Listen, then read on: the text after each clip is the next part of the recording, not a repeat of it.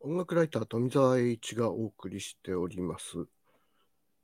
本日のニュース拾い読み、2月24日お送りしたいと思います。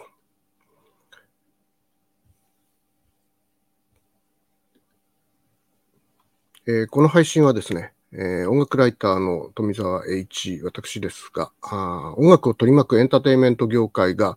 社会生活と密接に関係していることを踏まえて、まあ、コロナで不要不急だというふうにやり玉がに挙げられた業界ではありますけれども、社会とは切り離して語れるものではない、むしろ現代社会の映し鏡であるという考えを持ってニュースに切り込んでいこうという、まあ、あの、エンターテインメント目線のニュースを拾い読んでいくという配信にしたいと思っております。また、ニュース、まあ、社会動向に関心を持つということがですね、自分の社会性の確認をすることにもつながると思いますし、まあ、こういうことで孤立感を回避する心理学的な効果もあるのではないかというふうに考えておりますので、えー、ニュースをチェック、えー、一緒にしていただければと思っております。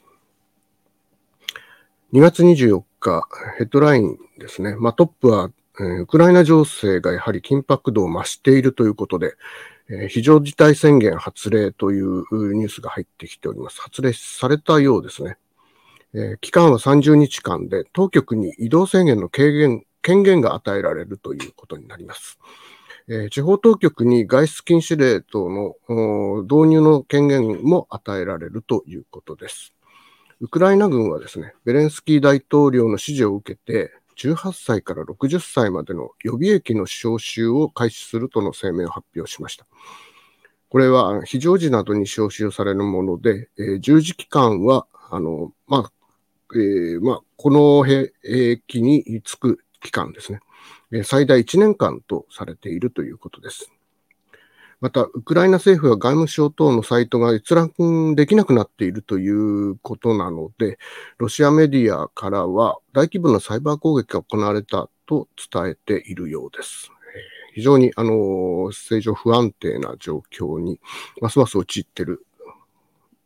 と思います。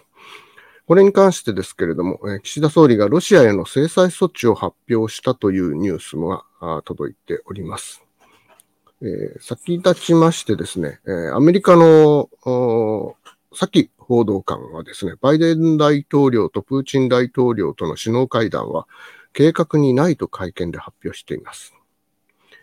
24日に予定されていた外相会談ですね、えー、外務大臣級の 両国の会談ですが、現時点では意味がないと、アメリカのブリンケン国務長官が見送る意向を示しているとのことです。岸田総理はですね、え、これに対してあの、ロシアの3つの制裁措置を発表しました。え、1つ目がですね、ロシアが独立を承認したウクライナ東部の2つの地域関係者へのビザ発給停止と資産の凍結。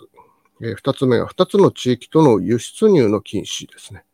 え、3つ目はロシアによる新たな債券の日本での発行、流通の禁止。まあ、これを制裁措置として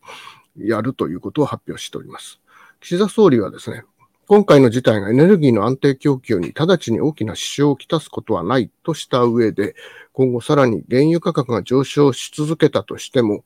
国民生活や企業の活動への影響を最小限に抑えることができるよう対応していくという、まあ、国内向けのアナウンスとして、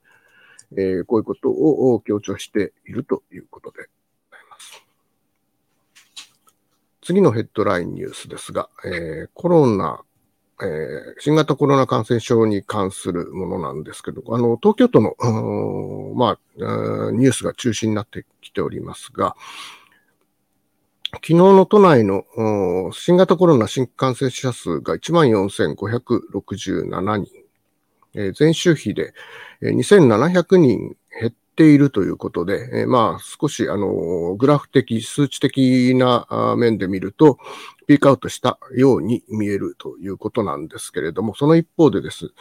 ね、えー、年代別で10歳未満が2895人、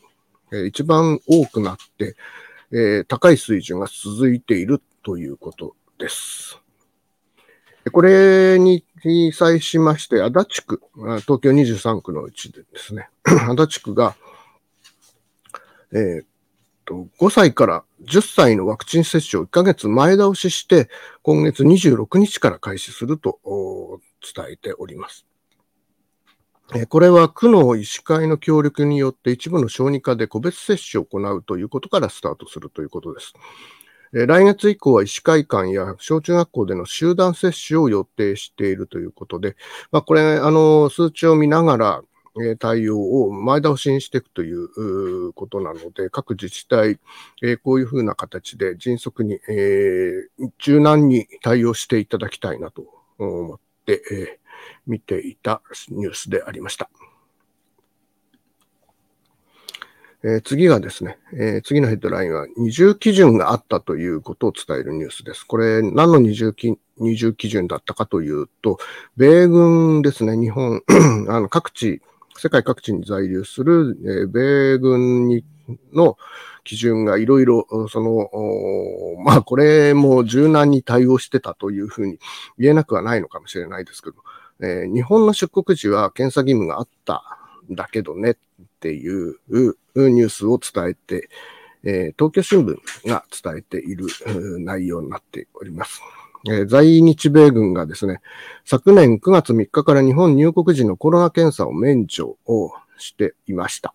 えー、米海兵隊のキャンプハンセン内のクラスター発生を受けて、日本側が申し入れたことによって、12月26日から再びこのコロナ検査、入国時のコロナ検査っていうのは、えー、実施するようになっていたんですけれども、えー、これに際して、まあ、あの、実施する、まあ、全然今まであの、フリーパスだったものが、入国時に関してはですね、えー、それが えー、検査をする。その検査の内容もちょっと、えー、疑問符がつく部分なんですけどウイルス検出感度が低くて、日本の検疫では採用されていない抗原定性検査というものを、もうこれでもいいよというふうに、えー、して、それで再び実施することをまず、今行われているということなんですね。まあ、これはまあ、全然フリーパスで入ってきてるじゃないという話が、えー、一歩進んだというニュースで、えー、伝えられていたんですが、その一方でですね、在日日米軍関係者が利用します横田基地内の横田旅客ターミナル。えー、ここではですね、米軍に到着する乗客は、えー、出発3日前に行われた新型コロナ検査で陰性証明を提出する必要があって、これを2021年12月6日から施行するという周知されておりました。えっ、と、もう、さらにですね、本国だけでなく、在留する韓国や米海軍基地があるイギリス領ディエゴ・ガルシアへの出発便の搭乗前も検査を求めていて、韓国向けには PCR 検査と明示しているということですね。まあ、この辺のちょっと対応の違いがあったんだよということを、東京新聞がスピ、えー、スクープしていたというニュースになります。次のヘッドラインニュースはですね、えー、過小報告があったというニュースですね。何の過小報告かというと、メタン排出量に関してなんですけども、2021年にのメタン排出量が5%前年より増えていたという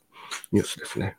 えー、強力な温室効果のあるメタン排出量についてですね、IEA という国際エネルギー機関が発表した2021年のエネルギー部門の排出量の、えー、推計なんですけれども、1億3500万トンで、前年比5%増加しているということですね。これは、まあ、コロナによって産業が、あの、停滞したことを、えー2020年受けて、えー、減少したんですけども、その経済状態が少し復旧したことによって、やはりあのメタンガスの排出量が増えてきているという、えー、結果を示しているということですね。えー、国別のメタン排出量については、中国が2万、えー、2800万トン、ロシアが1800万トン、アメリカが1700万トンと、まあ、この3国が非常に排出量が多い、えー、数値になっているということです。えまた IEA は今回の推計が各国がえー、それぞれあの国連組織に報告をしているんですけれども、これの量の1.7倍に 当たる、まあ、こう、集計した結果ですね。えー、ちょっと自分たちが自己申告しているのと数値が違うじゃないかと。で、過小申、過小報告だという指摘をしているという話なので、まあ、こういう数値の操作というのも、まあ、どこを取るかみたいな話だけでなくですね、やはり意図的にこう抑えて、えー、操作をしているという部分もあるのではないかという。で、こういう国際エネルギー機関のようなところで、あのまあ、推計ではありますけれども、きちんと数値を出していくということが議論の、えー、下地になっていくんじゃないかなと思います。続きまして、えー、ずっとあのウォッチしております実効再生産数ですね。まあこれ新型コロナ感染症の、えー、先行指標として、えー、ウォッチングしてるんですけれども、えー、2月22日時点の、えー、実効再生産数、えー、全国値ですけど0.98ずっとこの感じが続いていて、えー、オミクロン株になってから少しあの集計のための数式を、えー、の元になる数字をですね、えー、変えているという話だったんですが、まあ、その影響もあるのか、ずっと動かない膠着状態が続いていて、え、1を超えもせず、かといって、え、どんどん下がっていくわけでもないという、ちょっと、うん、停滞している状況に今なっているかなと思いますが、この辺も、先ほどのその10歳未満ですね、えー、やはり感染者数が増えているというところも含めて、えー、非常に、見ていかなければならない部分なのかなというふうに思いますね。えっ、と、今日の、えニュース拾い読みはこの辺りで、え失礼したいと思います。ではでは。